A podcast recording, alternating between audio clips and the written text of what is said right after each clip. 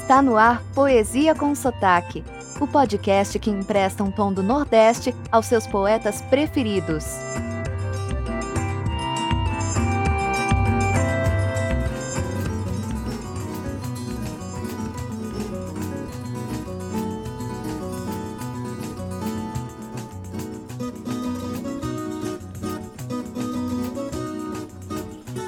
Oi, tudo bem?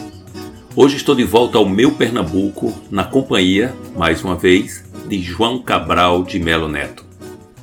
Na primeira aparição de João aqui no Seu Poesia com Sotaque, sempre com a locução de Miguel Arruda, este que vos fala, falamos apenas das suas características como poeta, inclusive que ele era mestre nas tais rimas toantes, lembra? Desta vez vamos falar um pouco mais da pessoa deste poeta. Vamos entrar na sua intimidade. João Cabral de Melo Neto nasceu em Recife, no berço de uma família pertencente à elite açucareira, repleta de bacharéis e de advogados. João Cabral passou a infância nas paisagens de engenho das cidades de São Lourenço da Mata e Moreno. Belas cidades, conheço ambas. Antes de se entregar à poesia, ele sonhou com o futebol profissional. Sabia dessa? Ele foi um craque juvenil, chegando a se sagrar campeão pelo Santa Cruz. Eita Santa Cruz, o Santinho aí. Era primo do poeta Manuel Bandeira e do sociólogo Gilberto Freire. No final da adolescência, frequentou a vida intelectual de Recife e depois partiu para o Rio de Janeiro, onde conheceu Carlos Drummond de Andrade. Mesmo eu não querendo falar de Drummond, ele aparece aqui, né? não tem jeito que se tornaria seu grande amigo e referência. Foi lá também que ele publicou seu primeiro livro, A Pedra do Sono, 1942. Aos 25 anos, prestou concurso para o Itamaraty, ingressando em dezembro de 45 na carreira diplomática.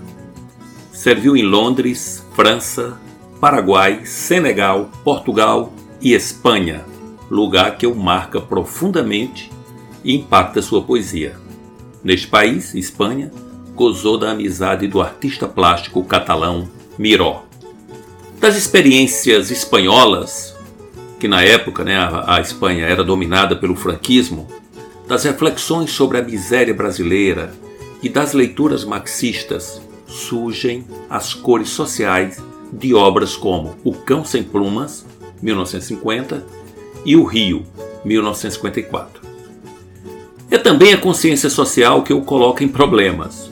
Foi perseguido, acusado de integrar uma célula comunista no Itamaraty. Passa quase três anos afastado de suas funções, ainda no início dos anos 1950. Essa tensão não o impede, entretanto, de produzir o seu mais famoso e contundente trabalho, Morte e Vida Severina, de 1955.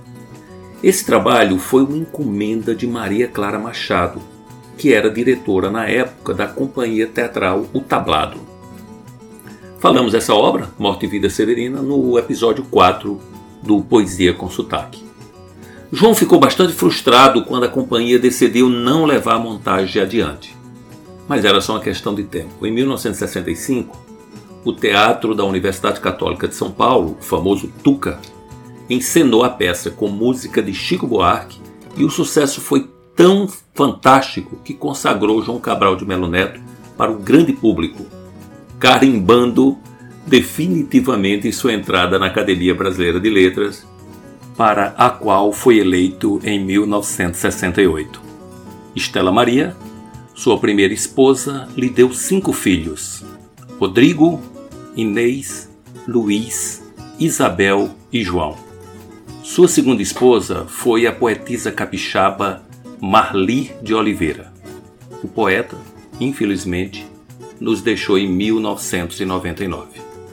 Desta vez, vamos homenageá-lo com uma poesia que fala da importância do coletivo. Ninguém faz nada sozinho. Ela se chama Tecendo Amanhã. Agora, com Miguel Arruda, a poesia do dia.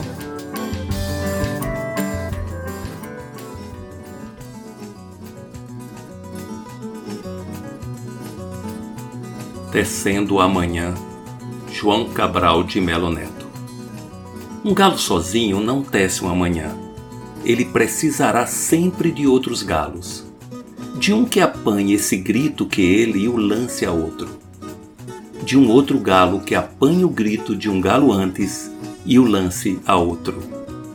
E de outros galos que com muitos outros galos se cruzem os fios de sol de seus gritos de galo, para que amanhã, desde uma teia tênue, se vá tecendo entre todos os galos e se encorpando em tela, entre todos, se erguendo tenda, onde entrem todos, se entretendendo para todos, no todo amanhã que plana livre de armação.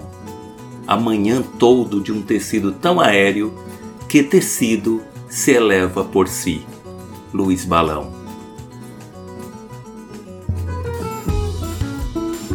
Esse foi o podcast Poesia com Sotaque, que harmoniza a sensibilidade poética com a aridez do sertão.